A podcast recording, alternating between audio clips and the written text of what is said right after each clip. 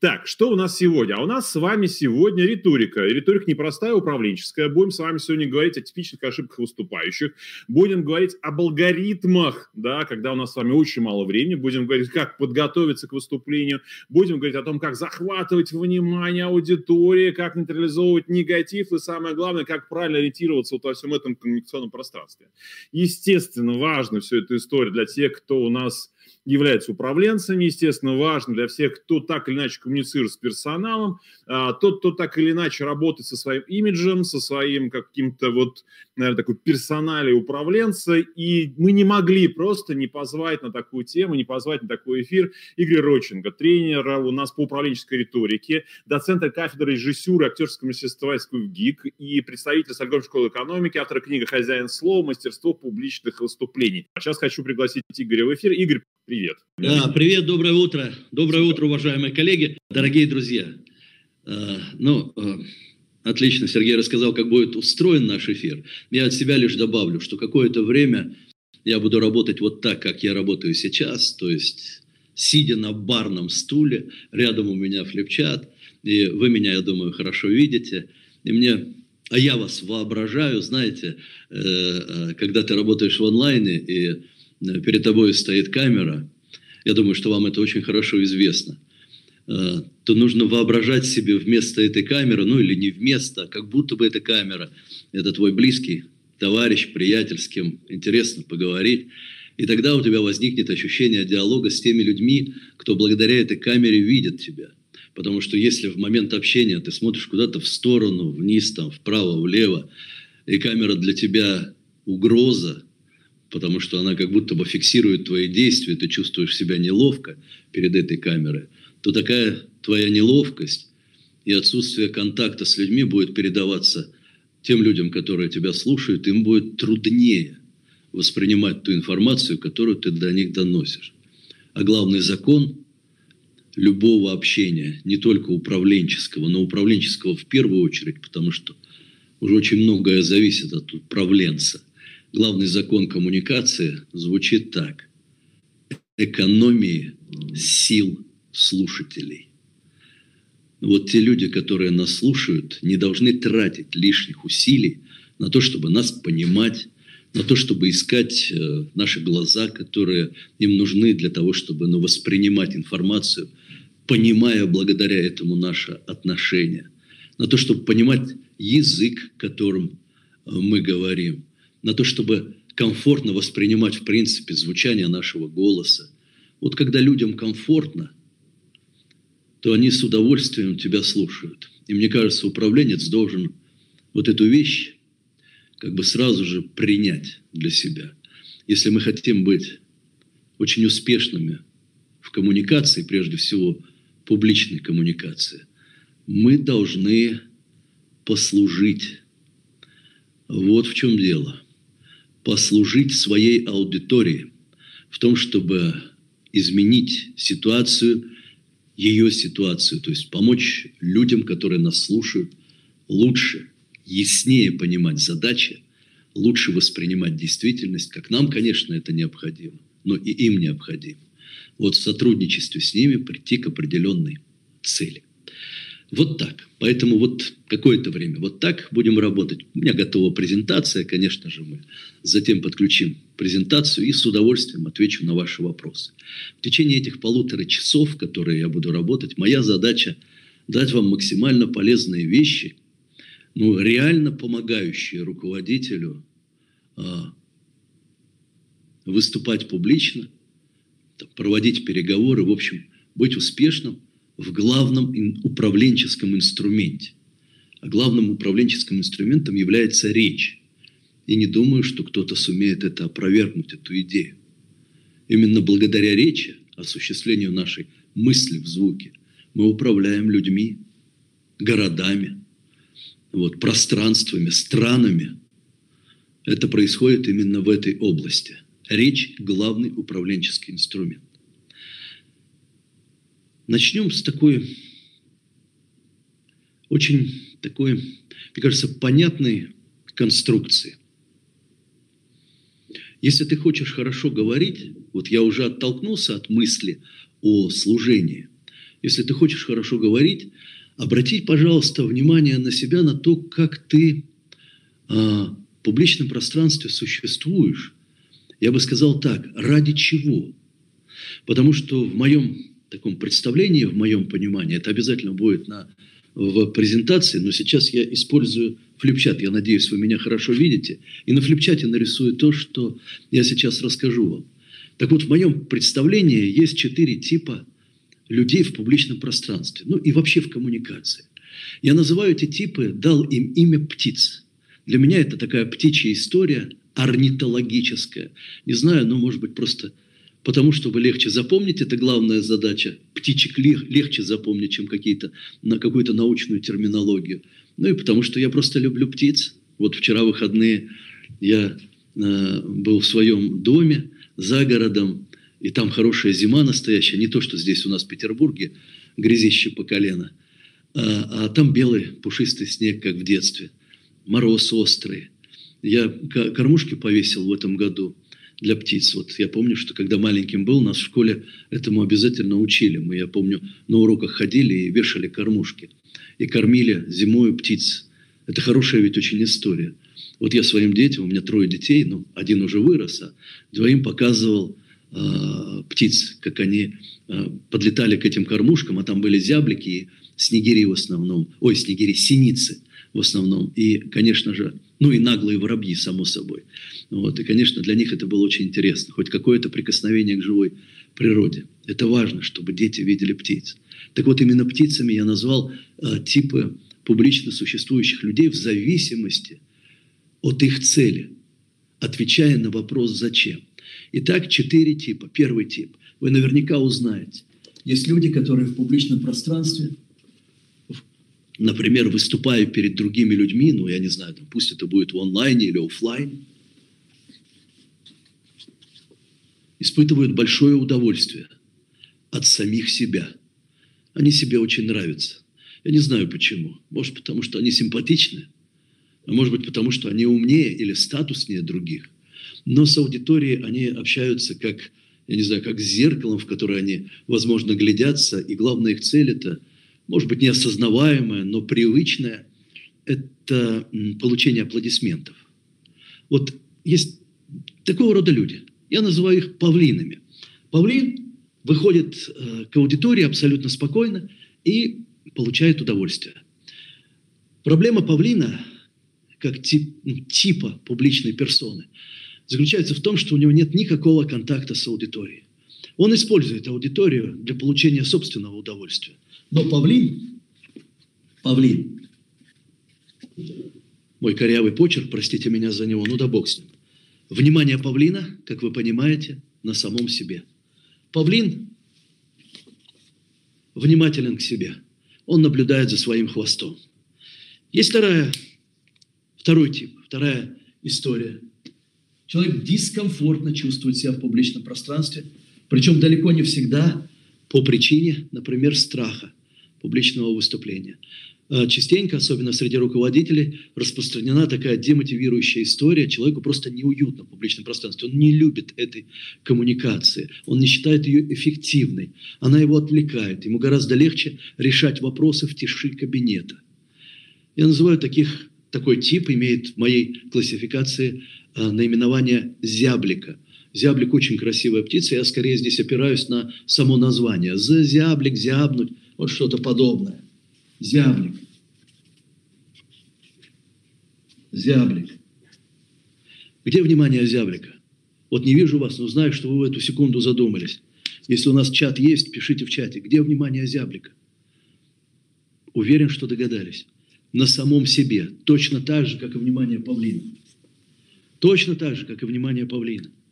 Если внимание зяблика на самом себе, то, соответственно, мы здесь опять имеем ту самую проблему, о которой я уже сказал. Нет контакта с аудиторией. Нету контакта. Зяблик озабочен собой, он иногда взглядывает на аудиторию, он ее видит как, возможно, такую бесформенную массу. Может быть, отдельных людей в этой аудитории видит, но настоящего контакта, конечно же, нет.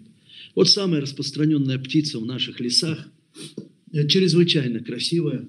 И я сам бываю такой птицей, и вы такой птицей бываете, даже не сомневайтесь. Это ответственный руководитель. Уж если выступающий публично, то исполн... исполняющий свою задачу на все необходимые 100%. А, он готовится к выступлению. Ему обязательно важен текст. Свою задачу он понимает как донесение информации. Спросите его, Иван Николаевич, зачем сейчас будешь выступать? Иван Николаевич скажет, как зачем? Мне донести до товарищей информацию необходимо. Ну, если Иван Николаевич моего возраста, то он по привычке скажет донести до товарищей. У него это сохранилось. Есть привычки трудно выжигаемые действительностью. Это дятел. Где внимание дятла? Этой красивой и ответственной птицы. Конечно, как вы понимаете, на информации.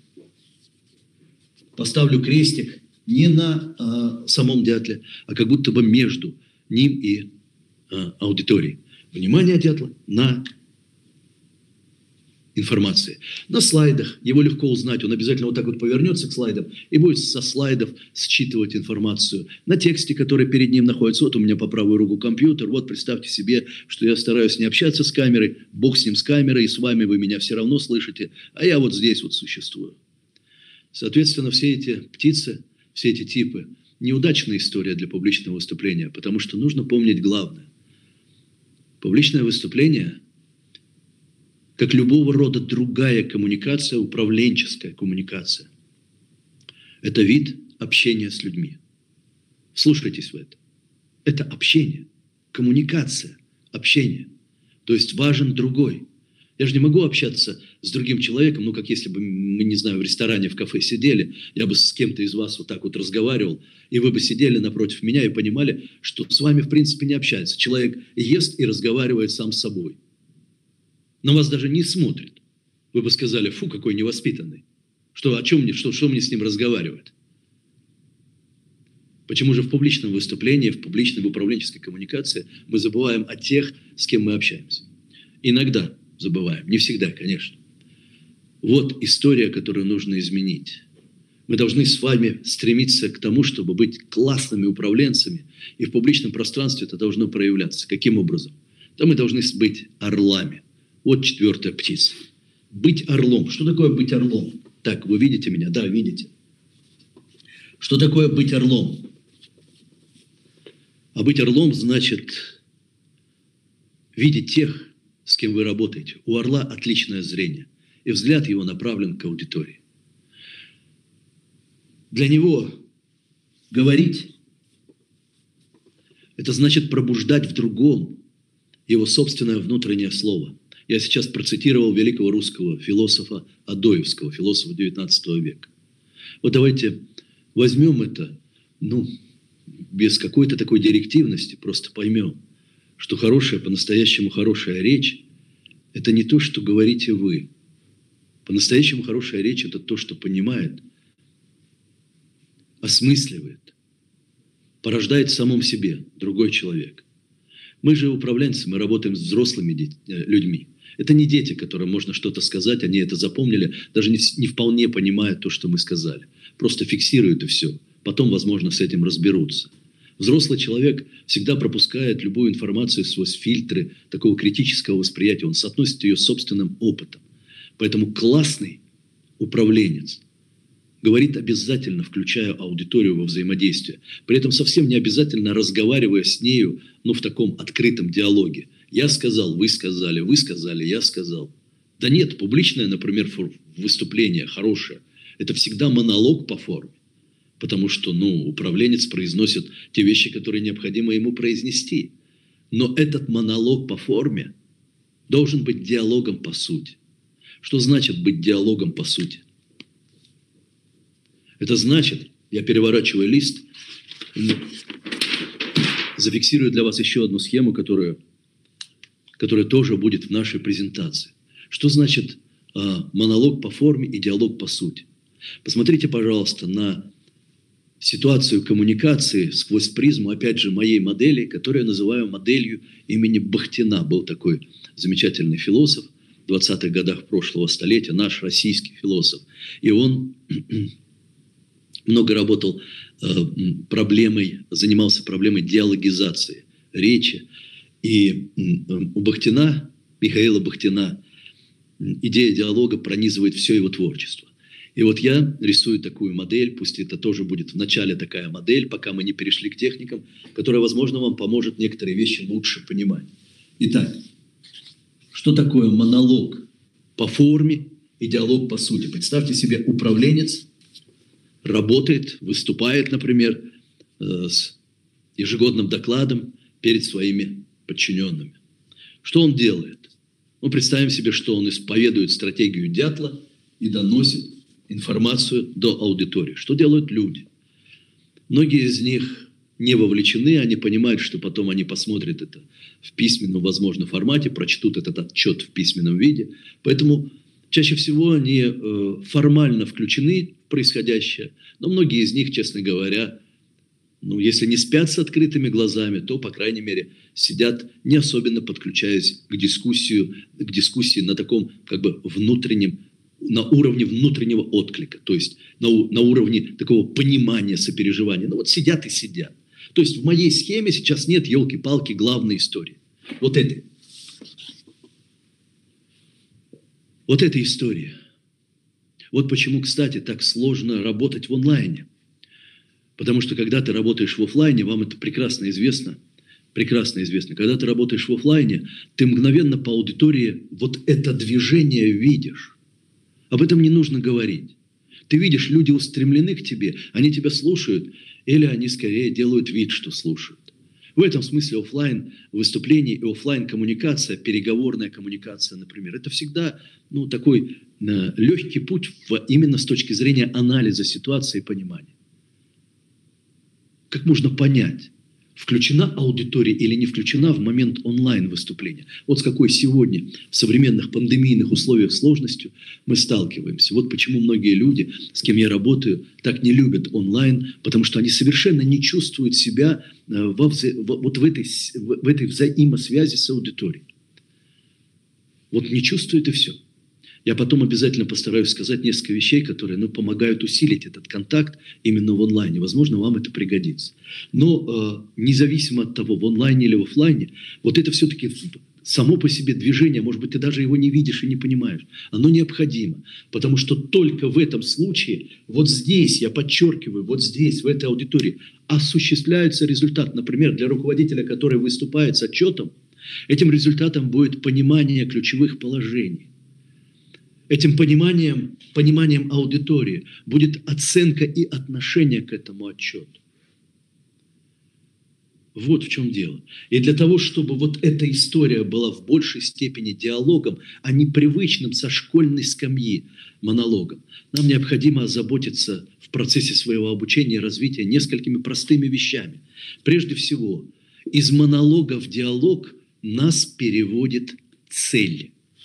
Вот здесь я пишу, возьму другой маркер, черным напишу. Вот здесь я напишу цель.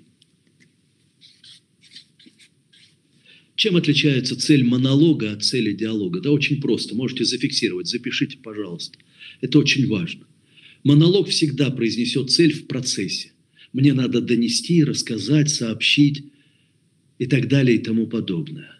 Диалог так не сделает. Диалог произнесет волшебное предложение, фразу. Запишите, это предложение, эта фраза поможет вам формулировать цель всегда. Он скажет, я хочу, чтобы.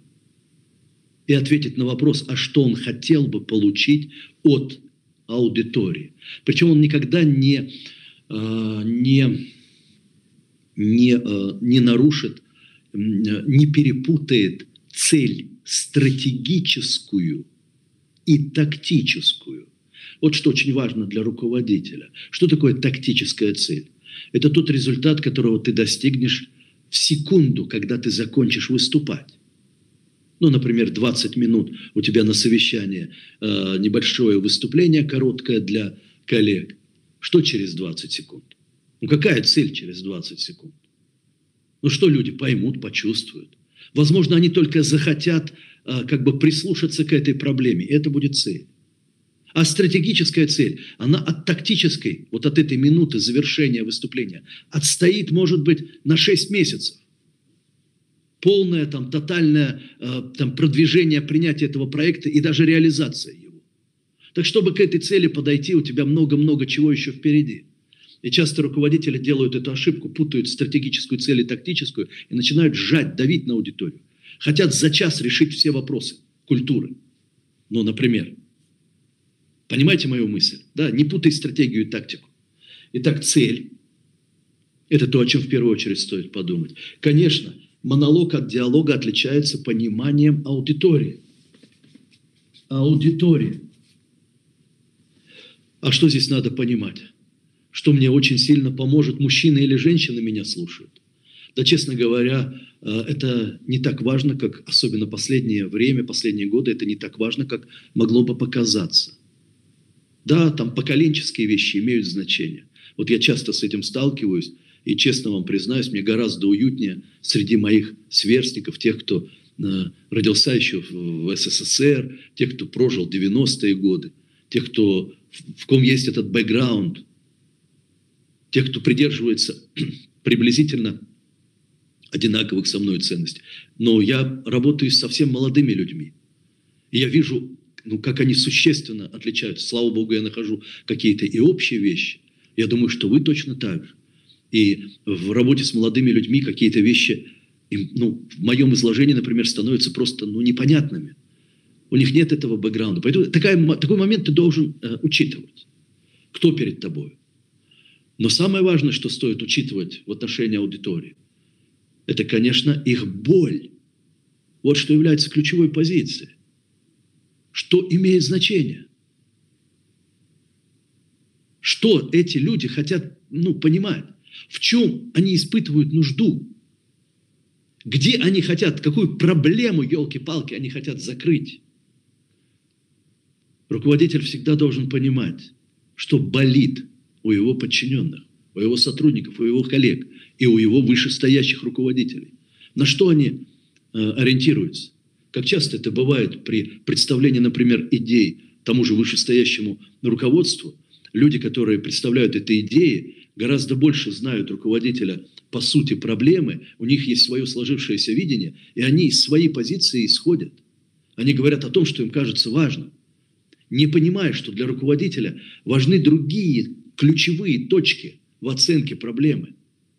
Его, например, э, волнует, я не знаю, репутация будущего проекта в публичном пространстве, а не только прибыль. Ну, я, к примеру, сейчас фантазирую. Итак, человек, желающий работать в диалоге, все время озабочен тем, что чувствует, что понимает, чем дышит его аудитория. Знаете, как вот опять из такого советского прошлого, что я его сегодня вспоминаю, потому что по телевизору или там по, в интернете везде все время говорят о э, вот этой дате, по-моему, 30 лет э, распада страны, и вот это советское, советское все время на слуху. Так вот, э, в 20-е годы, может быть, кто помнит из вас, был такой Орджоникидзе. Он э, очень любил выступать перед рабочими, и у него была такая обязательная практика, когда он куда-то выезжал, я не знаю, там, куда он мог выехать, на завод, на фабрику, то приезжал он туда обязательно за два часа до начала выступления. Это было железное его правило. Он не выходил иначе выступать. Ему надо было похлебать щи, если были щи вместе с рабочими, посидеть, посмотреть, как они работают, как они живут, ну, пообщаться с людьми. И тогда он выходил на трибуну, зная этих людей, а не появляясь как инопланетянин из «Звездных войн». Знать, чем дышит. Вот в чем дело. Так как я не первый раз работаю с правительством Москвы, университетом корпоративным, спасибо за приглашение, всегда мне это очень интересно, то некоторое представление о том, что могло бы быть вам интересным, у меня есть. Это я так себя успокаиваю, потому что не вижу вашей реакции, как вы сейчас реагируете на сказанные мною слова. Вот. Ну ладно, поехали дальше. Естественно, цель, аудитория, э, ну, поведение, стратегия, тактика. Я напишу слово поведение. Чем отличается человек монолога? Да он всегда одинаковый. Ну, утро, вечер, зима, лето. Мало людей, много людей. Одни люди, другие люди. Какая разница? Одинаковый и все. А человек диалога таким не может быть. Иногда он более эксцентричный, более такой динамичный, преодолевает сопротивление. Иногда абсолютно спокойный, медлительный. Понимаете? Текст текст. Ну а что в тексте-то? Да все очень просто. В текст э, у первое, что отличает э, монолог от диалога, способность к импровизации. Понимаете? Никогда монолог не... Если пытается импровизировать, всегда получается какая-то ерунда. Потому что импровизация возникает как отклик на аудиторию. Иначе быть не может. Способность к импровизации, способность к аргументации. Человек монолога скорее на лозунги опирается, на общие какие-то реляции, чем на желание аргументировать свою позицию. Что их еще отличает? Техники.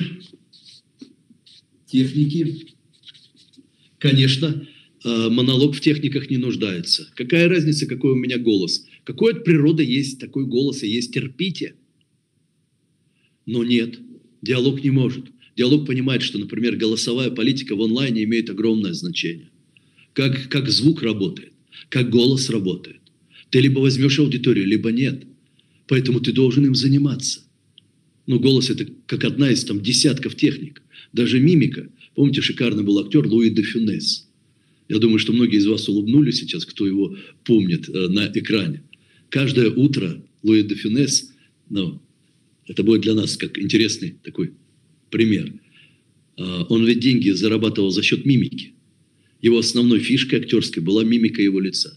Каждое утро он начинал с того, что перед зеркалом в ванной комнате он проделывал, проделывал гимнастику, а, а, мгновенно сменяя до, до по-моему, 300 мимических выражений лица. Представить сложно, потому что, ну вот попробуйте там, перед зеркалом хотя бы 10 разных лиц сделать, отчетливо разных, не похожих разных. То есть у него были настолько разработаны мимические э, мышцы, что это было замечательно. То есть тот, кто работает в коммуникации, должен заниматься и лицом, и руками, и ногами, и дыханием, и голосом, и воображением, и памятью, и еще десятком других элементов, включая волю, внутренние и внешние техники. Все сюда. Ну и последнее, что э, имеет огромное значение – и я думаю, что здесь вы со мной согласитесь, поймете меня верно, это, конечно, сам человек, его личность, его личные характеристиках. Ну, я говорю о двух простых вещах. Его репутация, с кем мы имеем дело, как руководитель, какой репутацией он обладает. Потому что сквозь призму репутации мы слышим каждое произнесенное им слово. И его личные качества. Вот сегодня времена меняются. Ну, я напишу, во-первых, личность, да, личные качества. Л, К напишу, личные качества. Сегодня времена меняются. Вот там, допустим, 10-15 лет назад, когда мы занимались э, работой с руководителями, большинство из них, э, рассказывая о том, какими они хотели бы быть в публичном пространстве и э, к чему они стремятся, называли такие качества, как харизма, убедительность, влияние. Почувствуйте, какая, да, в этом есть такая немножко активность, жестковатость даже. А сегодня очень часто люди говорят о дефиците, недостатке искренности. Я говорю и о тех, кто хотел бы, и о тех, кто воспринимает публичное пространство, как бы говоря не о конкретном человеке, а вообще о том, кого они ценят, кого они хотят видеть в публичном пространстве. Искренность, доброжелательность и контактность ну, открытость, то, что сегодня говорят тут, открытость, то есть способность э, к э, контакту. Вот какова конструкция, если говорить о некоторой модели управленческой риторики, управленческой коммуникации. Если ты хочешь, если ты хочешь существовать с аудиторией в диалоге, и благодаря этому, вовсе не для того, чтобы быть таким своим человеком и давая ля-ля-ля 3 рубля. Нет, если ты хочешь существовать с аудиторией ВКонтакте, чтобы она гораздо лучше тебя понимала, чтобы ты мог ей управлять, то нужно всегда правильно ставить цель, осознавать эту цель в своей работе, опираться на понимание аудитории. Иногда нет никакого времени для того, чтобы узнавать аудиторию. Нет у меня, как у Орджоникидзе, двух часов. Я раз вышел, вот они, эти люди. Но елки-палки, если я внимателен к этим людям, я кое-что про них пойму. Даже в онлайне есть возможность понимать по некоторым реакциям, там, не знаю, в, посмотреть в чат, если чат есть, или еще что-то. В зависимости от того, что интересно твоей аудитории, какая она, твоя аудитория, управленческая, неуправленческая, твое поведение может меняться, но при этом ни в коем случае нельзя терять самого себя. Нужно опираться на самого себя и быть самим собой. Но некоторые элементы поведения могут вполне меняться, даже твоя, твой внешний вид может меняться. Где-то там ты так одет, да, бизнес-casual, где-то э, гораздо более строго, да, может быть, во фрачной паре пришел, кто, кто, кто вас знает. Ну вот, уже в зависимости и от поведения, и от аудитории, и от цели, ты формируешь текст. Грамотно подготовленный текст, в него вносятся правки в последний момент. Эти правки именно, вот человек, который вносит правки в последний момент, это значит, что он думает о своей аудитории, а не понес ей болванку, приготовленную другими людьми, давай-ка я озвучу. Ура, ура, наконец-то я стал диктором э, российского телевидения. Техники – тот, кто себя не тренирует, тому очень трудно в публичном пространстве. Здесь мы должны быть очень-очень техничны. Это один из самых сложных видов человеческой деятельности. Я имею в виду коммуникация в целом и публичное выступление как наиболее активная часть этой коммуникации, основная часть управленческой риторики. Ну и, конечно, нужно помнить всегда одну очень простую вещь. Это, знаете ли, как в психологии есть такой закон, закон аттракции. Убеждает личность всегда нужно помнить, как бы красиво э, э, не рассказывал аудитории какие-то вещи, самое важное, что аудитория видит, это ты сам, какой ты, какие качества она считывает тебе, насколько ты правдивый или фальшивый, насколько ты э, заботящийся. Помните, я сказал о методе служения, да? быть, служить своей аудитории. Или абсолютно равнодушный и эгоистичный. От умного взгляда наших людей ничто никогда не скроется. Вот в чем дело. Не знаю, удобно ли вам так вот работать, как я сейчас, или все-таки презентацию включить. Сейчас спрошу Сергея, что он мне скажет. Он меня слышит, наш модератор, как он скажет? Он там слышит реакцию, понимает ее.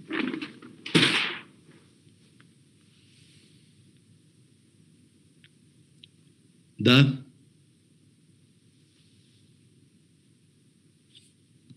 Сергей, слышно ли меня?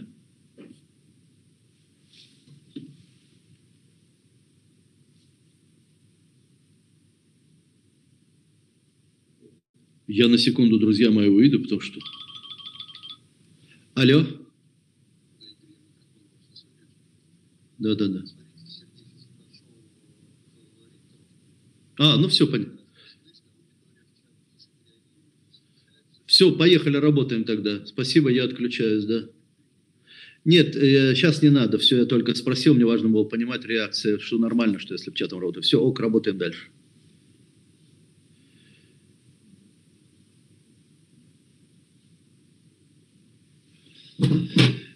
Вот, продолжаем. Вот э, никогда не нужно стесняться вот этой как будто бы картинка, что ты там по телефону с кем-то связался, вы знаете, гораздо дороже контакт с людьми. А то у меня был случай, после которого я всегда стал проверять. Я в какой-то момент выключился, связь подвела, и я тут а, а телефон же, чтобы не мешать уважаемым коллегам, был на, как это, на режиме там, авиарежиме. И до меня дозвониться не могут. А я разливаюсь соловьем.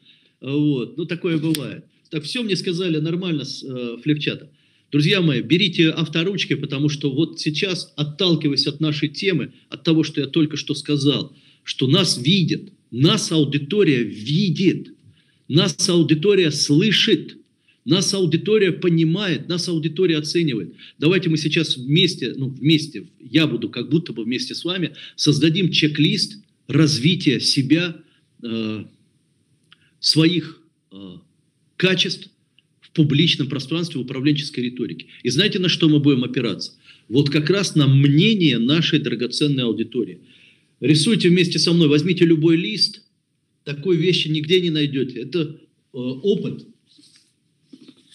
Четыре части разделите, пожалуйста, на четыре части. Это схема оценки, ну я называю чек-лист. Чек-лист оценки собственных речевых качеств. Вот я управленец, я тоже руководитель, и вот я, естественно, в глазах своих людей, вот я не знаю, сейчас новогодние праздники, скоро будет годовой отчет, Вот я понимаю прекрасно, что несмотря на то, что они меня знают как облупленного, в момент, когда я буду в, ну, представлять свое видение того, как компания развивалась в течение года, они будут меня оценивать по этой схеме, как действует каждый человек всегда. А как нас оценивают люди? Очень просто. Есть четыре канала восприятия, которые я обозначаю так. Первый канал – зрение. Сначала любят глазами, если любят, конечно. Зрение. Зрение. Вы знаете, что на оценку визуального впечатления уходит примерно 5 секунд. 3-5 секунд. Вот и все. Что видят глаза? Ну, мысленно ответьте на этот вопрос. А что, собственно, глаза видят? Ваши глаза что видят? Я думаю, что да. Они сразу же видят некий образ человека. Э, я бы сказал так. Этот образ состоит из множества мелких деталей, но ключевой, основной, является уверенность. Поэтому вот я говоря об образе человека, я первое, что я пишу, надо было зеленым писать, ладно, я пишу уверенность уверенность. Точку поставлю, ну крупно пишу, чтобы увидели. Уверенность. Возникает вопрос, а как э, э, можно увидеть уверенность? Да еще за пару секунд. Но вы же как-то видите. Вот мне даже любопытно. Вот к вам в кабинет входит человек. Ну скажите, пожалуйста, вам сколько секунд необходимо для того, чтобы понять, уверен этот человек в себе или нет? Я уверен, что вы сейчас отвечаете, а одной секунды мне хватит. Я в этом не сомневаюсь, потому что это действительно так. Одна-две секунды человек сделал пару шагов или просто дверь открыл, как он вошел вот в этот дверной проем. А что у него на лбу написано? У него здесь лампочка зажигается, что ли, или что? Конечно, нет. Я думаю, что вы, э, э, что, ну, я не думаю, я знаю, как это происходит.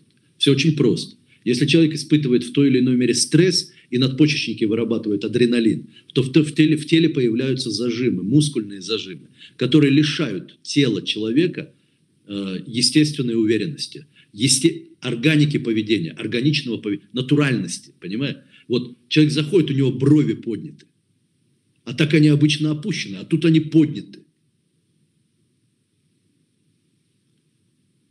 Почему? Зажим лицевой. Или улыбается все время улыбается, не может сдвинуть губы. И мы, мы, мы, мы понимаем, это прекрасно, что улыбается, но мы чувствуем, что ну, не, как бы не натурально. Но чаще всего зажим проявляется в том, что у человека подняты руки. Вот очень многие из нас обожают выступать, вот как, как ребенка, что ли, они качают, или что они дирижируют, или что, что, что в этот момент происходит. Вот параллельные руки, симметричные. Никогда не видел, чтобы люди так по улице ходили. Или с кем-то разговаривали в кабинете. Вошел в кабинет и говорю, добрый день. Почему-то это только в публичном пространстве. Так я понимаю, почему только в публичном пространстве. Потому что здесь зажим работает, и сразу же раз плечи поднялись, и локти согнулись, и руки. И вот и пошел, и пошел. Убаюкивать совесть. Вот. Итак, уверенность. Вторая позиция. Помимо уверенности. Поза и жест. Поза и же, не жесть, а жест. Жест – это не только руки. Хочу вас предостеречь от этого понимания. Жест – это динамика всего тела. Например, в онлайне, ну вот у меня камера, вебка берет меня, что называется, вот так крупно достаточно. Если бы я сидел перед, э, как это называется, перед, э, ну, этим, на маке такая маленькая камера, вы бы меня вот так вот видели, молочный план, э, то в этом смысле моих рук бы не было в экране. Чем, что же получается, что я не жестикулирую? Нет, конечно, жестикулирую. Поворот головы, плечо пошло вперед, корпус отклонился. Любое движение – это своего рода жест. Мало того, здесь некоторые ошибку допускают. Они вспоминают, что жестикуляция нужна, и давай вот руки в экран, поднимать руки, пихать в камеру, пугая всех насмерть, те, кто сидит с той стороны экрана. Вот так. Поэтому поза – это статика – вот как ты, да, сидишь, стоишь, как, как именно? Ноги расставлены, сжаты, одна вперед, другая. Это статика. А жест – это динамика. И третье, много не будем, там еще есть ряд показать. Ну, конечно, внешний вид там, э, вот, э, ну, я имею в виду одежду, все это тоже имеет значение, но вот ключевые позиции, мимика, ключевые позиции, конечно, мимика. Мимика, э, что транслирует лицо человека? В лице его, сказал Гёте, и жизнь его, и совесть. Да, вот так смотришь на лицо пожившего человека и понимаешь, да, брат, трудна была твоя история. Мало ты в этой жизни улыбался. Уголки губ у тебя давно съехали вниз, лоб прорезали суровые морщины. Вот так смотришь. Это знаете, как я тут пару дней назад наткнулся в Фейсбуке на группу с архивом реальных фотографий, посвященных Второй мировой войне, ну и вообще военному времени. И как много там фотографий молодых достаточно людей, отвоевавших, чье лицо просто изборождено морщинами, настолько глубокими, вот так в жизнь запечатлевается э, в лице человека. И всегда заметно, если человек добрее к другим людям, то это вот считывается в его лице без его усилия. Не надо специально доброту играть. У него просто лучики морщин э, вокруг глаз. Э, ну, что-то вот подобное есть. То есть лицо – это транслятор отношения. В этом смысле мы с вами живем в очень хмурой культуре суровых людей, которые улыбаются не так часто и на других людей привыкли смотреть с подозрением. Поэтому вот это единственный плюс онлайна э, вот в этом смысле, что когда в офлайне ты выходишь к живой аудитории, то часто, особенно если это незнакомая аудитория, и тебя она не знает, то смотрят они на тебя с огромным подозрением, как будто ты им денег должен. Вот, то есть вот так, нахмурившись, они на тебя смотрят. И далеко не каждый человек способен этот холодный ледяной вал преодолеть. И многие теряются от этого, думают, что их не... А у людей просто лица такие сложились, знаете ли, как вот, ну, как, как фигура какая-то. Они иначе и смотреть-то не могут. Нет в них того, что западные наши а, партнеры, друзья называют friendly, то есть дружелюбность. Да? Привет, ребята. Да. Ну вот. Да, да, это нужно помнить. Нужно помнить, что люди наши добрые внутри, а внешне недобрые. Вот, кокосы такие, да, то есть шероховатая у них оболочка. И спокойно к этому относиться. Мы же выступающие точно такие же, тоже не надо здесь прям представлять себе, что это не так. Вот так. Поэтому мимические сигналы транслируют отношение к делу и немного расслабить лицо, сделать его спокойным и чуть-чуть дружелюбным. Не обязательно широко улыбаться, это подозрительно вот, сделать его дружелюбным – это очень-очень хорошая вещь. Людей надо любить изо всех сил. Служите. Мы им служим. Мы, чем выше должность, тем выше позиция служения. Вот. Не зря да, президент постоянно говорит о своем служении России. Он понимает эту позицию, да, служение. Вот. Поехали дальше. Слух. Слух. Что в слухе? Что бросается? Что люди оценивают? Ну, конечно, громкость. Слышу, не слышу, громкость. Конечно, э, темп речи, скорость. В Москве традиционно говорят чуть быстрее, чем в Петербурге. Вдвое быстрее, чем в Саратове. Втрое быстрее, чем в Краснодаре. Поэтому нужно вот это варьировать и понимать и помнить об этом. И, конечно, тембр. Что имеется в виду под тембром? но характеристика природная голоса. Не то чтобы низкий голос там воспринимался как-то лучше, ну да, лучше, да. Объемный голос, приятный голос всегда воспринимается лучше. Здесь есть еще десяток других характеристик, очень важные характеристики, связанные с мелодикой речи, с отчетливостью, четкостью речи. Но для нас важно, важны вот эти, пока так, три позиции достаточно. Вот. Ум. Вот это на восьмой секунде, это где-то до, до пяти секунд да, впечатление формируется. Потом, потом оно может поменяться, но не сильно. Поэтому, понимаете, цена первых секунд. Здесь 8 секунд, открыл рот, 2-3 фразы сказал, уже все понятно. Слышу я или не слышу, например. Быстро или приемлемо. Ум. Здесь чуть больше времени нужно. Но вы знаете сколько? 12-15 секунд. Это то количество времени, когда человек понимает основные характеристики. Будет ли полезно? Причем э, иногда уровень пользы, то есть вот будет мне это полезно, человек понимает, когда содержание еще даже не раскрывалось. Он понимает это просто по таким характеристикам, например, как плотность речи. Ну вот начинает лить воду в начале, бла-бла-бла-бла-бла-бла. О чем? Да просто вот оборочки, пристройка такая. И все сразу же скучнеют, понимают, елки-палки, еще час жизни нужно будет потерпеть. Вот, плотность. Но если полезно, люди сразу же ушки на макушке. Итак, Поэтому, поэтому из, вот, из всего, что я говорю, нужно делать для себя правильные выводы. Поэтому не надо вначале лить воду никогда. История, которую ты рассказываешь, водой не является, если она необходима для завоевания аудитории, для там, разных других задач. Но просто повторение пустых слов. Здравствуйте, рад вас видеть. Как хорошо, что вы все здесь собрались, как будто бы они могли не собраться. Это не нужно.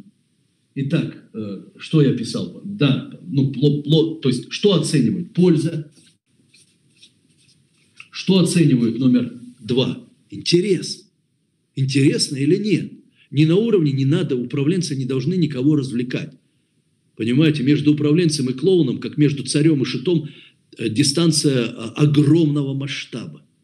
Вот это одна из таких, иногда бывает таких управленческих ошибок личных, когда завоевывая ну, ту или иную ситуацию, начинает немножко смешить людей. А люди это сразу понимают. Вот, поэтому клоу, клоунада это оставим это тем, кто... Ну ладно, оставим эту тему. Польза, интерес, логика. Зачем нужна логика? Почему нужно так быть так заботиться о структурах своей речи, о том, чтобы речь была структурирована.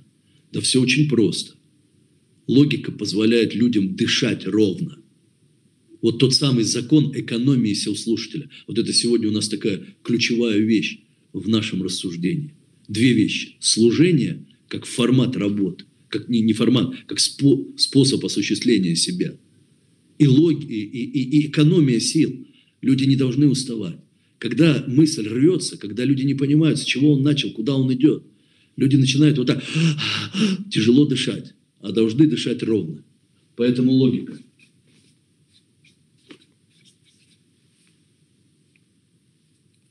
Правда, другое дело бывает, что тебе логика самому хорошо понятна, а людям не очень, потому что ну, у тебя свое представление о логике. Такое случается.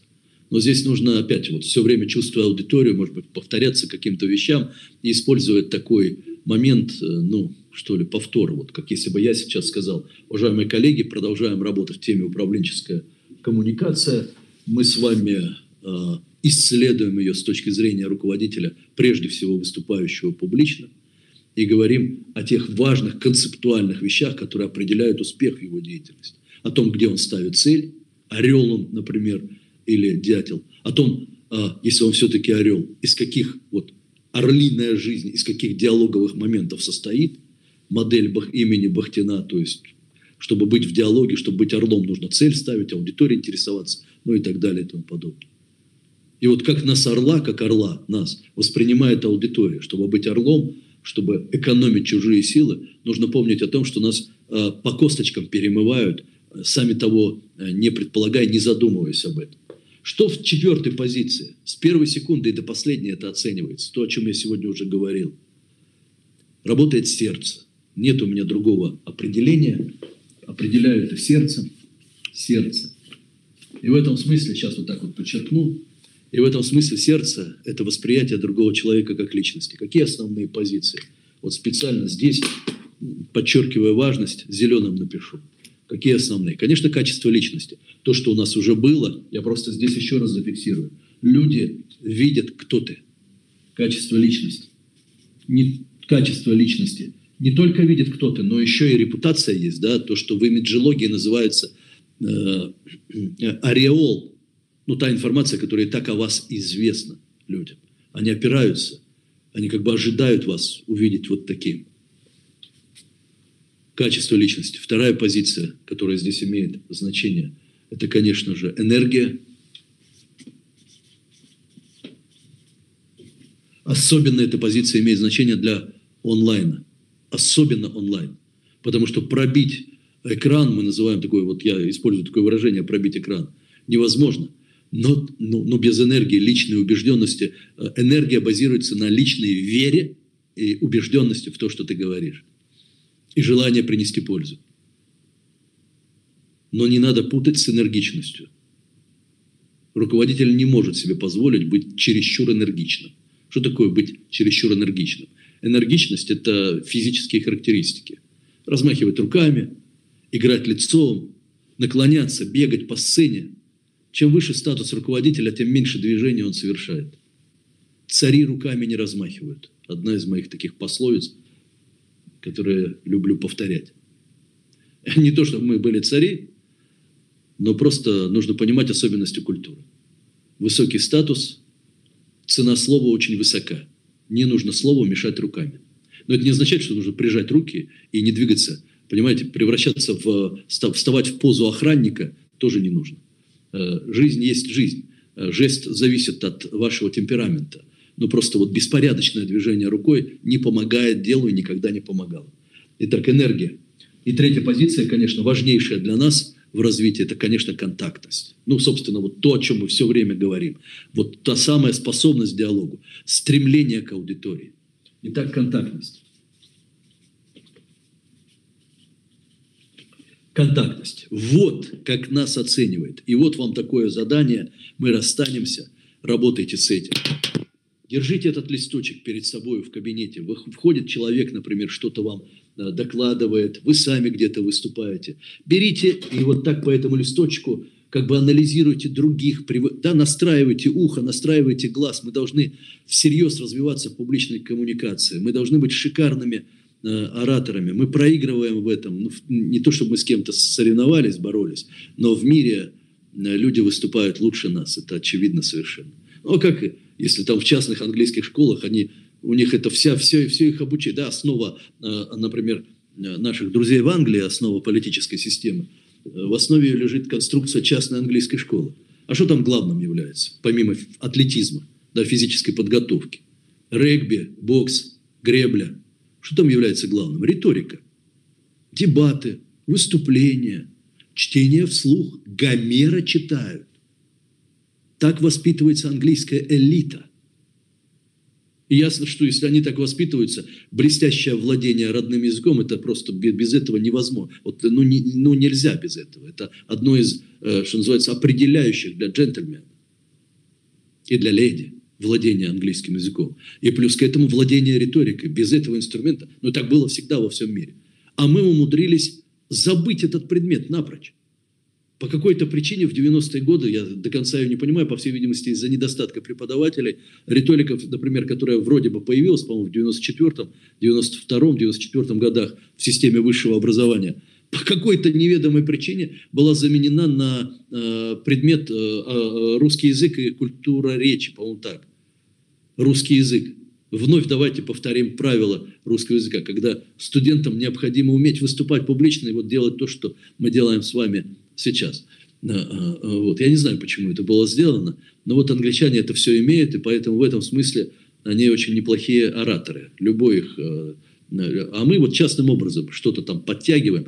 Ну, в общем, короче, этот чек-лист нужен для того, чтобы мы э, немедленно развивались в этом направлении. Мы должны быть великолепны. Просто живые, простые, ясные, красивые. Как? Ставлю плюс. Вот выступил, например, или ну вот просто себя беру сегодня, хочу оценить чаще всего бываю уверен или нет?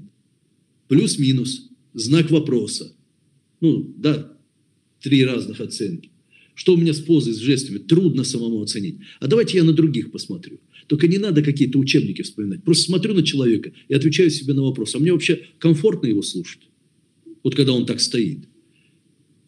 Он, ну вот, э, как у нас очень многие э, коллеги любят, например, мужчины любят стоять на широко расставленных э, ногах. Ну, это такая морская качка. Я на палубе, вперед смотрящий. Две широко расставленные ноги. Это как будто бы поза уверенности. А вот посмотреть всерьез, это действительно поза уверенности? Да, иногда нужно задавать себе критические вопросы. Ну и дальше пошли, мимика и так далее. Смотрю на других, смотрю на себя и понимаю, что нужно поправить. Например, ну вот испытываю проблемы с темпом речи очень быстро говорю. Задаю себе вопрос, почему? Отвечаю на этот вопрос. Привычка. Да нет, не привычка. Быстро говорите, потому что других не видите. Вот и все. Быстро говорит только тот, у кого собеседника нет. Потому что другой человек, если вы его видите, не даст вам говорить быстро. А если у вас задача, как у дятла, донести информацию, организм так устроен, что он обязательно будет спешить. Чем больше скажешь, тем больше донесешь. Это же реально. Ну, правда? Вот и все. Поэтому, когда человек озабочен донесением информации, он будет говорить очень быстро. Ой, как, как, как великолепно, давайте я быстро поговорю, ну, потому что я как можно больше скажу, какой я молодец. Молодец, конечно, очень хорошо, быстро, замечательно. Только другого не видишь вообще. Потому что другой бы давным-давно остановил. Это не означает, что надо медленно говорить. Это означает, нужно говорить на том уровне восприятия и понимания, на каком ты сейчас находишься с другим человеком или с другими людьми. Вот и все. Вот так работает чек-лист. Все. Это основные, ну, корпусные вещи. Сделаю короткий, маленький, крохотный, не то чтобы перерыв, а просто сбивку. Э, хочу спросить коллег, кто сейчас помогает мне, если есть какие-то горячие вопросы, просто хочу такую перебивку сделать, может быть, я отвечу на один-два вопроса, вот если в этой системе такой концептуальной общей что-то появилось, потому что затем я хочу перейти э, к совершенно конкретным техникам, приемам, правилам э, работы в публичном пространстве, техникам, приемам э, управленческой риторики. Да. Давайте да, я да, задаю да, вопрос, если есть такая возможность. У нас сейчас да. буквально один-два. Хорошо? Да. Как раз. Да, да, да, да, отлично. Как молодому руководителю донести профессиональные знания до неосознающих сторожилов? Как обратить их внимание, пробить их вот этот вот многовековой опыт? Ох ты, сразу же зашли с козырей. Вот, да, представляете, пробить их многовековой опыт. Я, в принципе, э, сторонник той простой мысли, что пробить чей, чей бы то ни было, чью бы то ни было закостеневшую такую защиту бывает чрезвычайно трудно. Можно себе в этом помочь только некоторыми такими приемами. Давайте я назову э, два из них. Первый прием имеет отношение к оценке аудитории. Например, я что-то аргументирую. Ну, мне нужно что-то аргументировать вам. Если я буду опираться здесь на свое видение, ну, я не знаю, сейчас бы, конечно, хорошо было бы взять какой-то пример, ну, допустим, без примера, я думаю, что вы и теорию хорошо поймете. Мне нужно, чтобы вы меня не просто поняли, но и приняли. А вы же меня понимаете, как закостеневшие, но не принимаете, как закостеневшие. Потому что то, что я говорю, кое с чем не сочетается. И это проблема. Вот сейчас будьте очень внимательны. Скажу важнейшую вещь в качестве первого приема. Очень часто, когда мы хотим что-то там пробить, мы опираемся на факты, которые нам известны, которые мы считаем верными, правдивыми, и сообщаем это своей аудитории. Но при этом совершенно не учитываем ни интересы этой аудитории, ее выгоды, ни, что очень важно, ее ценности – Любой человек, любая аудитория выросла в определенном ценностном поле. Это то, что определяет их поведение. Для этих людей это является ценностью. Если то, что вы говорите, даже если вы молоды, вы еще не опытны, вы начинаете, но если в том, что вы говорите, с первых слов понятно, что вы опираетесь на похожую ценностную структуру или хотя бы не противоречите их ценностям, то это, по крайней мере, даст шанс вас услышать. У вас тоже есть ценность. Для кого-то что-то в этой жизни дорого. Но представьте себе, для вас, например, дорогая, не знаю, семья. Это одна из ключевых ценностей. Но давайте представим себе, что в разговоре с вами я именно с этого козыря и зайду. Вот буквально так и сделаю. Я скажу, вы знаете, мне кажется, что все, что мы делаем, мы делаем не только для города, для страны, но и для своей семьи. Ну, я сейчас, вот первое, что мне пришло на ум. Я могу зайти с любой другой вещи, но я как бы зацепил в начале эту историю. Я думаю, что ваше ухо откроется. Я предполагаю, что вы будете слушать чуть более внимательно. Это первая позиция. Итак, зафиксируйте, пожалуйста, для себя это некоторая часть аргументации. Если ты хочешь что-то доказывать другому человеку, Помни не только о фактах, которые тебе известны, но и о выгодах и ценностях, которые разделяет этот человек. И старайся им не противоречить, а лучше, лучше на них опираться. Тогда тебя услышат. Ну и второй момент, исключительно поведенческий. Никто никогда не доверяет человеку, в ком есть, э, в ком отсутствует покой. Состояние покоя, как некоторая Э, э, как некоторое подчеркивание личной убежденности, правды, за которой ты стоишь. Я работаю с теми людьми, которых вы сейчас определили в этом вопросе. Я точно могу вам сказать, что есть вещи, которые они ценят и к которым они прислушиваются. К таким вещам относится то, что я сейчас говорю. Если я немножко суечусь, понимаете, что такое, да, суетиться? То это мгновенно снижает э, уровень доверия ко мне как к персоне.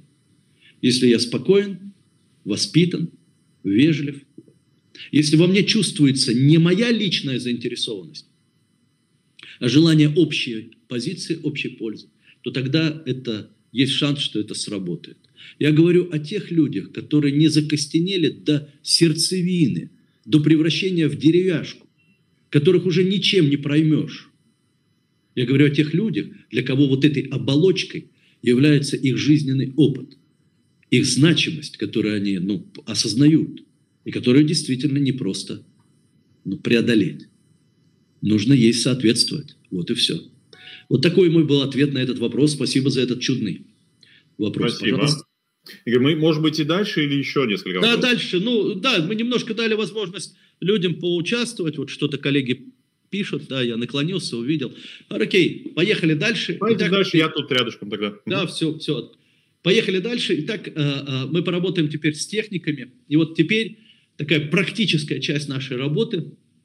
Давайте возьмем несколько моментов, связанных, ну, давайте вот так это зарисую. Вот у нас есть некоторая коммуникация, она начинается в точке А. Ну, что такое точка А? Это точка входа.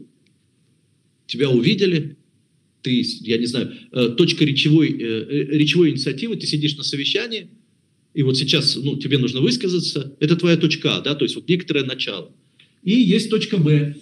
Это там, где ты закончил. Все, дверь закрыта, ты вышел или закончил. Вот между этими двумя точками осуществляется в нашем понимании не монолог, а как раз-таки процесс взаимодействия, в котором люди могут молчать. Вот есть несколько техник, которые позволяют эту историю ну, в хорошем диалоге работать. Эти техники имеют отношение к подготовке, подготовительные позиции, к вступлению в контакт, к завершению, ну и к средней части, главной, где главной задачей является удержание внимания людей. Вот я сейчас, знаете, с чем вас познакомлю? С некоторыми позициями, которые я считаю слабыми. То есть давайте оттолкнемся от проблем. Вот есть проблема. Ну, вот какая главная проблема на уровне подготовки? Я вам хочу сказать. Недостаток времени для подготовки.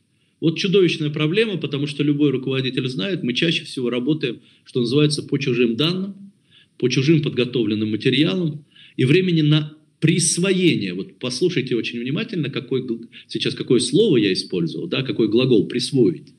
Времени на присвоение материала у нас почти нет.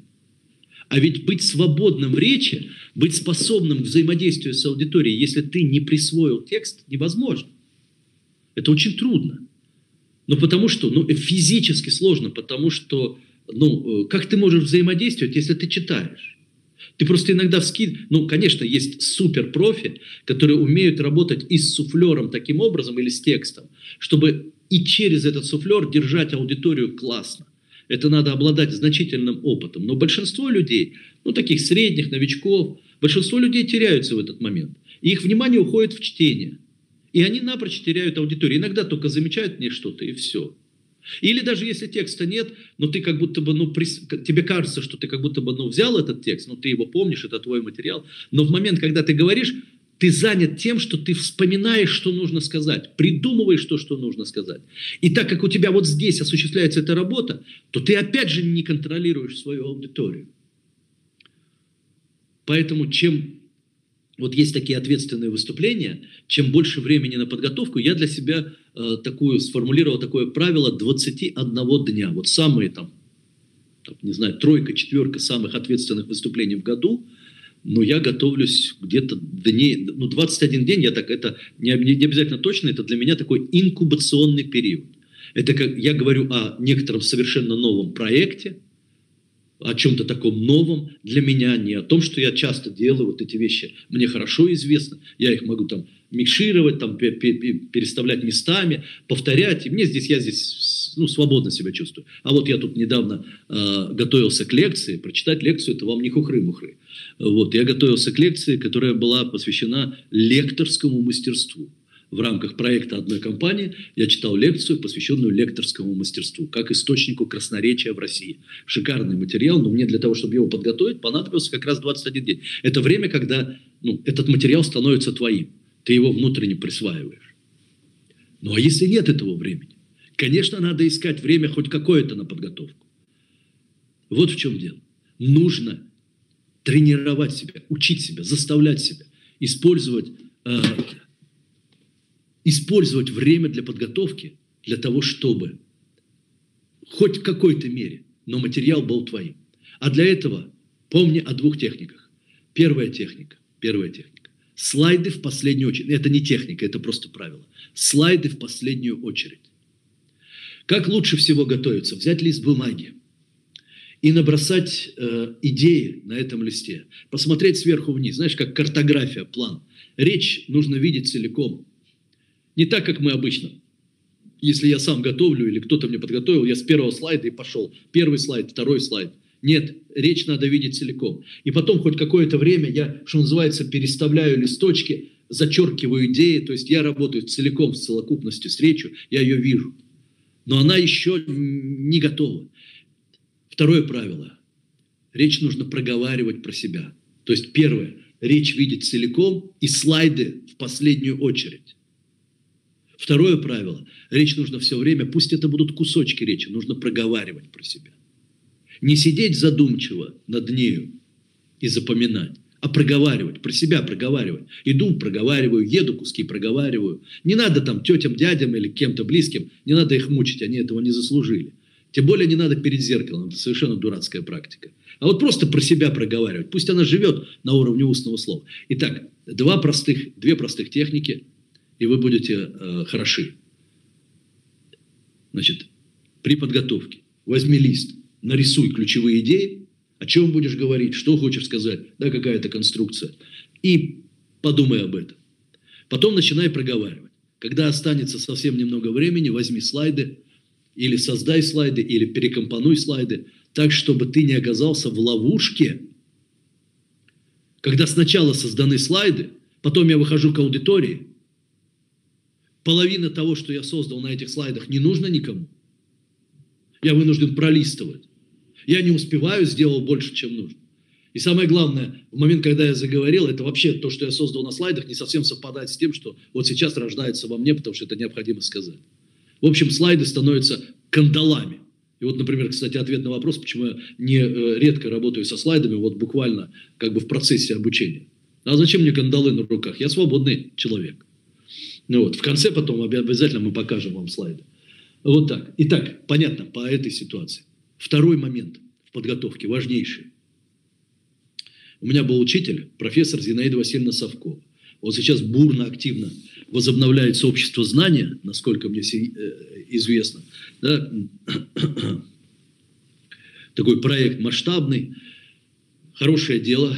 Э, в советские годы э, общество знания, ну, последние советские годы уже была тухлая организация, но несмотря на свою тухлость, там внутри были великолепные мастерские, как, например, мастерская лекторского, вот как раз мастерства агитации и пропаганды. И ее в э, Ленинграде возглавляла Зинаида Васильевна Совкова, профессор, там вообще профессуры было очень много.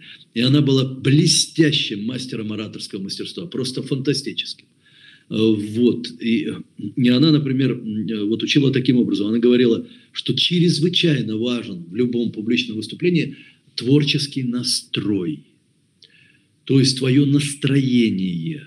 Вот такая как бы техника или опять прием, или опять правило, которое прошу зафиксировать, это всегда, всегда помнить о том настроении, с которым выходишь к людям какой-то конфликт, негативная информация, попавшая в зону твоего внимания буквально за пять минут до выступления, могут поломать все, потому что мы реагируем, а люди очень быстро считывают наше настроение. И становится опять им трудно дышать. Они слышат нашу раздражительность и начинают защищаться. Возникают ненужные реплики, глупые вопросы с места. Это не потому, что им что-то интересно, это потому, что они реагируют на нас. Любой вопрос – это всегда реакция на нас или отсутствие этой реакции. Вот в чем дело. Вот, поэтому забота, забота о настроении, о творческом состоянии, ну, конечно, э, имеет значение физическая подготовка, но сегодня об этом говорить не будем. Э, третий такой прием, э, имеющий такое некоторое отношение к подготовке, это, конечно, та логика речи, которую ты ну, используешь как как бы при подготовке своего выступления. Есть несколько моделей. Э, их можно ну, взять, вот, э, например, как одна из них, та, которую использую я сейчас. Эта модель, ее можно использовать в своей речи, называется ПИР. Проблема, решение, результат. Вот я сейчас отталкиваюсь от проблемы, говорю о какой-то проблеме и даю ее решение в виде техники. Но пока упускаю результат, понимаю, что, ну вот, например, если вы будете там, присваивать текст, как я сказал, то, конечно, в результате вы будете чувствовать себя гораздо увереннее и гораздо свободнее общаться с аудиторией. Ну вот если бы я эту фразу добавил, это был бы результат. Вот здесь я немножко да, ограничил себя. Итак, еще раз повторю. Еще раз повторю. Есть некоторые важные вещи, их десятки. Но я говорю о таких вот, ну, таких проблемных, с которыми часто руководителю не хватает времени – Поэтому я понимаю, но нужно делать все, чтобы присвоить текст, чтобы быть свободным и возможным к общению с э, аудиторией. Руководителю э, и в этом смысле, да, вот те техники, о которых я сказал, руководителю часто может помешать его собственное настроение, скованность, злость, агрессия, там, не знаю, негатив какой-то. От этого надо бежать во что бы то ни стало. Во что бы то ни стало. Вот я сегодня по э, еще не убранным дорогам сюда направлялся, я живу на Васильевском острове, а офис у меня здесь, на Петроградске. И вот, значит, съезжаю я на Петроградку, машина чуть-чуть елозит, понятно, снег еще не убрали. У вас-то убрали, наверное, а у нас нет, еще не убрали снег. И там, естественно, уплотнение автомобильного ряда, вправо мне нужно поворачивать. И те, кто идут параллельным рядом, втискиваются. Я так одного пропустил, второго пропустил, но я же тоже к вам спешу. И вот как это часто бывает, вот это вот, вот это вот, которая вот, вот так, вот, вот так, значит, пассажир, и он не то чтобы подмигнул мне просьбой пустить, я, возможно, пустил бы, или сосед бы мой э, за мной пустил бы. Нет, он, он, он, он залез, как если бы я стоял в очереди где-нибудь к кассе, и подошел бы мужик, взял бы меня вот так вот локтем отодвинул, и э, хоп, свою ряху сунул бы. Вот точно так же. Мне бы не хватило хладнокровия. Я бы вот так, потом, возможно, перепалка, разговор, и кто знает, чем бы это закончилось. Но в этот момент я подумал о вас. Я подумал, что сейчас будет, Игорь? Ты перепалка, будешь возбужден, негативное настроение. Коллеги в правительстве Москвы скажут, ну что это такое? Ради вас сегодня вот избежал острых углов, острого конкретного угла. Всегда нужно избегать негативной информации. Вот, понятно? То есть вот об этом, об этой технике поговорили. И о техниках. Пир – это техника конструкции. То есть твоя информация должна быть логичной. Вот то, что вот несколько моментов проблемных, неприсвоенность, отсутствие некоторой логики и настроение – третья проблема. Вот то, о чем всегда стоит э, помнить. Что здесь? Что в начале? Какими такими секретами одним-двумя могу поделиться? Ну вот что может быть проблема? Что я чаще всего вижу? Торопливость в начале. Давай одну только технику возьмем и хватит нам. Что такое торопливость? Идет выступать к трибуне, например. Идет к трибуне выступать, поднимается. До трибуны не дошел, уже говорит. Добрый день у тебя половина в зале сидят в телефонах. Люди многие еще не слышат. Они, даже те, кто смотрит на трибуну, они еще не переключились. Используйте, пожалуйста, такую технику, которая называется техника начальной паузы. Вот как та же профессор Совкова меня учила, повторяя такую фразу. «Игорь», — говорила она, — «говорить нужно в тишину. Всегда говорить нужно в тишину».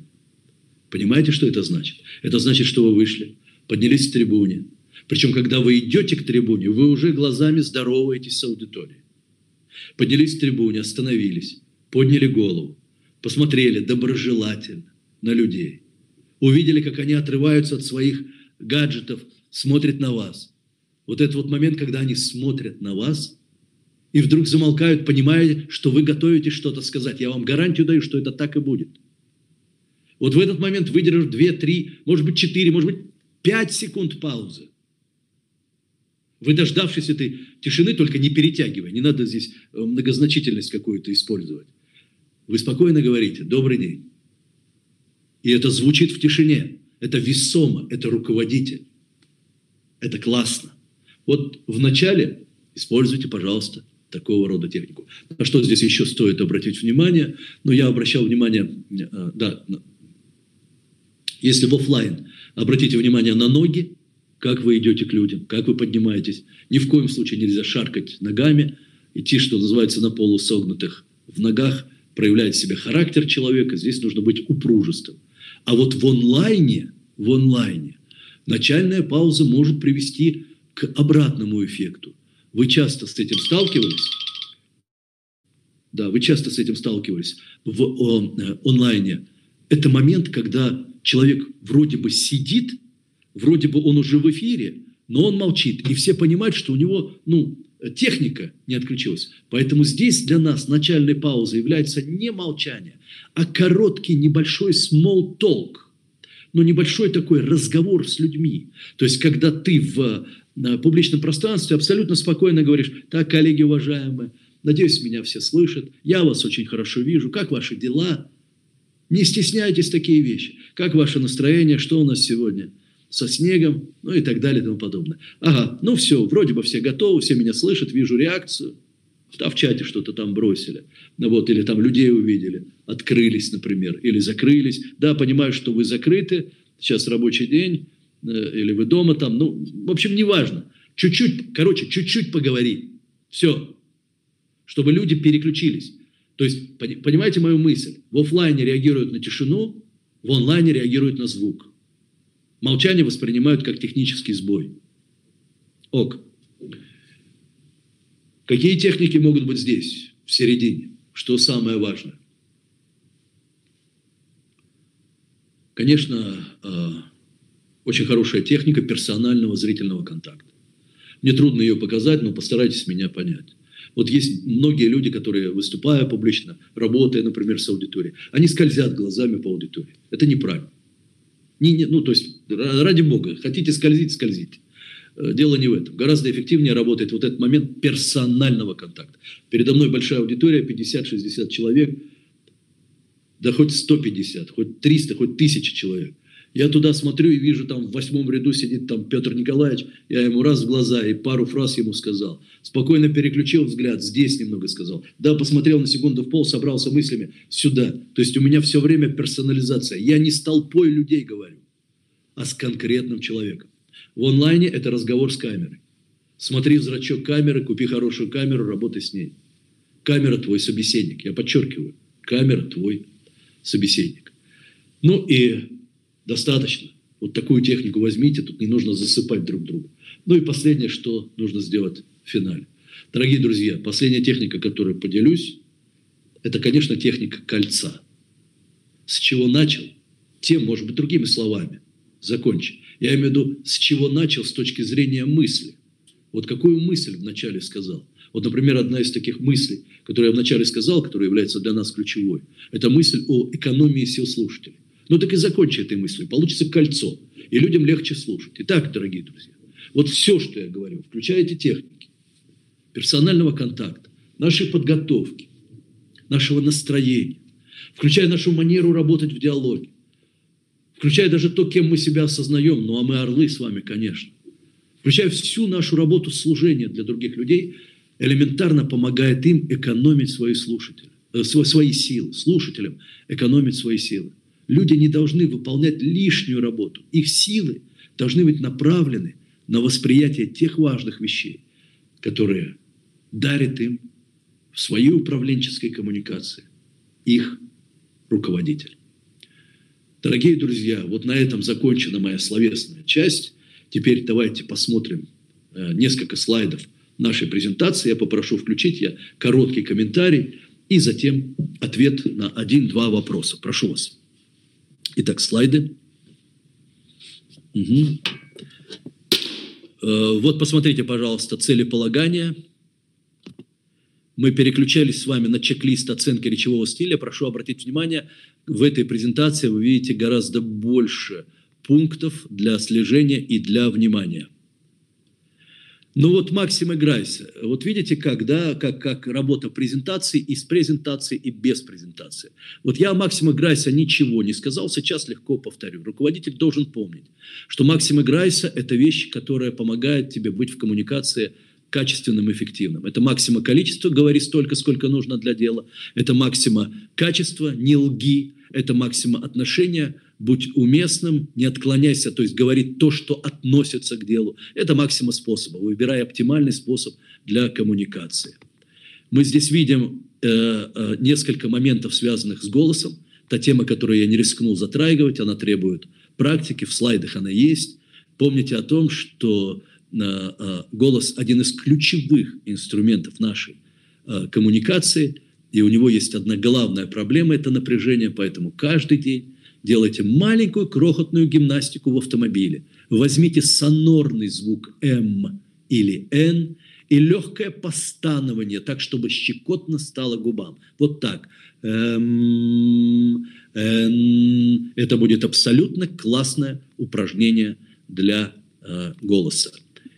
И э, ну, логические модели в коммуникации – это тема, которую мы затронули, но только вот на этом уровне проблема решение, результат. Это та модель, которую я вам предложил. Модель домика мы не затронули, ну, э, нам и, и не надо, и бог с ним. Не все в этой жизни можно сделать. Достаточно было, наше время было продуктивным, на мой взгляд. О многом мы поговорили, готов ответить. У нас еще три, да, три, по-моему, минуты, две минуты. С удовольствием отвечу на один или два вопроса. Прошу вас, задавайте их. Отлично, спасибо. А, следующие вопросы наши сейчас. Прям слышно ли меня, наверное? Да, все слышно. Да, слышу. А, как начинать выступление в гибридном формате онлайн плюс офлайн? То есть, когда есть и очные люди, которые сидят перед тобой в аудитории, и те, кто находится в онлайне, то есть наблюдать тебя через веб-камеру. Так, уточняющий вопрос по этой позиции. Онлайн идет съемка через камеру, то есть вас просто фиксируют, или у вас, как у меня, есть аудитория в компьютере, с которой вы общаетесь, и тут же сидят люди, потому что это да. два разных формата. Второй вариант. Второй вариант. Тогда в таком случае вам необходимо а, а общаться с этими а, а, двумя аудиториями. Начинайте с теми, кто находится рядом с вами, здесь, офлайн, в этой аудитории. Они вас видят, предупредите их о том, что вы будете работать в онлайн, поздоровайтесь прежде всего с ними, потом совершенно спокойно поставьте, здесь очень важно верно ну, поставить технику, чтобы у вас вот, э, что называется, аудитория была не вот там одна, а там другая, а как бы одна через другую. И вот общаясь с той аудиторией, вы тут же одновременно, вот вот у меня на стойке стоит передо мной компьютер, вы общаетесь и с этой. Итак, поздоровались с этой, они вас видят, определили для них э, порядок, сказали о том, чем будем заниматься, затем переключились на онлайн, обязательно поздоровались, точно так же предупредили, не стесняйтесь повтор делать, еще раз для коллег, чтобы ни одна из этих аудиторий не должна почувствовать себя обиженной. И потом работайте с одной аудиторией, с другой аудиторией. Чуть больше офлайну, чуть меньше онлайну. Все. Спасибо. А как избавиться от слов паразитов, когда ты сильно волнуешься, например, когда забыл текст или речь свою? Да, правильно, верно подмечено. Слова паразиты являются признаком некоторых очень понятных нам всем вещей. Первое, когда возникают, первое, первый случай, когда возникают слова паразиты, текст не присвоен, как я сказал, он чужой, и вы нервничаете от этого. Поэтому здесь никак вы не избавитесь, кроме как освоением текста. Второй момент. У вас нет партнера в общении. Слова паразиты возникают, когда вы не общаетесь. Вот обратите внимание, что люди, которые действительно общаются, которые вот решают какую-то задачу и видят того, с кем они работают, они не, не употребляют слов, их почти нет в речи. Как только человек становится один, у него мусор в речи возникает, потому что его никто не контролирует. Поэтому первое, работай с материалом, готовься, если это возможно. Второе, Второе. Всегда ищи собеседника. Это очень важная практика. Тебя будет контролировать. И третий момент. Это просто дурная привычка. Как любую дурную привычку, ее нужно и выкорчевать. А как мы выкорчевываем дурные привычки? Нужно возненавидеть ее в себе. Я он курил, сколько? Я, я помню, ничего себе, я в армии в сопку бежал, два с половиной километра, у меня цигарка во рту спокойно была. И курил а, много-много лет. В какой-то момент уже устал от курения до невозможности, но слабость была, бросить не мог. И в какой-то момент просто возненавидел, возненавидел. И удалось, понимаешь, удалось просто вот в себе заметить, что я эти слова пред... и просто вот не полюбить, не хочу это грубое слово возненавидеть, резко использовать, не полюбить себя и контролировать себя, избавиться от привычки. Только сказал, раз и остановился, прикуси язык, что называется. Вот так можно работать, других вариантов не вижу. Спасибо. А как правильно реагировать на агрессивную аудиторию, вот, которая нас агрессивно настроена на тебя? Да, очень хорошая история. В каком смысле? Часто такое бывает. Ну, во-первых, будем помнить, что мы сами ее вызвали. Аудитория с бухты-барахта никогда не начинает агрессивно себя вести. Значит, с первых шагов вы позволили это сделать. Чем, не знаю. Ну, например, может быть, стали, чувствуя силу этой аудитории, может быть, стали перед ней заискивать. Такое бывает. Или, например, люди почувствовали, что вы не вполне компетентны. То есть люди, когда они агрессивно себя ведут, они на что-то реагируют. Поэтому, да, нужно расти, расти, расти. Но если это все-таки случилось, помните о правиле бутерброда. Что такое правило бутерброда? Любая реплика, любой вопрос, любое высказывание имеет эмоциональную составляющую – форма, в какой это выражается, и содержательную составляющую, то, о чем говорится. Вот нужно учить себя пропускать масло через себя, эмоции через себя, а всегда в любой реплике, в любом вопросе абсолютно хладнокровно и спокойно выслушивать содержание. Человек может грубо, наши же люди часто не воспитаны, помним это, да? Мы сами не воспитаны, и люди, те, кто нас окружает, не воспитаны. Они могут хороший вопрос задать просто в грубом тоне, испытывая какое-то раздражение. И мы реагируем, потому что нас же задели. Ничего себе. А мы на суть. Вот суть-то вопроса в чем? А суть вопроса может быть очень даже верный, классный. Поэтому отбрасываем эмоции, пропускаем и стараемся цепляться за содержание. Вот так надо просто смотреть в содержание. И как только это возникнет, это будет получаться. Надо попробовать. Все, дорогие друзья, я благодарю вас и за внимание ваше, и за вопросы, которые вы задали мне, и за, и за саму возможность здесь быть с вами. Помним, еще раз повторю, две ключевых идеи, которые вот неожиданно сформированы были этим мастер-классом, этим нашим занятием. Будем помнить о том, что люди наши должны экономить свои силы, они им необходимы для важных вещей, и не будем загромождать их ни своими какими-то там глупостями, ни отсутствием логики, ни, ни чем-то другим, что мешает людям воспринимать информацию. Главный закон коммуникации – закон экономии сил слушателя. И будем помнить о том, что чем выше твоя должность, тем в коммуникации в большей степени на тебе ответственность и в большей степени и полезнее тебе самому э, работать в стратегии служения. Служения городу, служения Родине, служения людям. Потому что когда ты служишь, ты ничего не боишься. Ибо причина страха, которая мешает всем, это зависимость от чужой оценки. Вот если себя надо показать, защитить, тогда будешь бояться. А если служишь, какая разница, как тебя воспринимают? Работай, делай, что должно. Вот и все. Будьте здоровы. До свидания.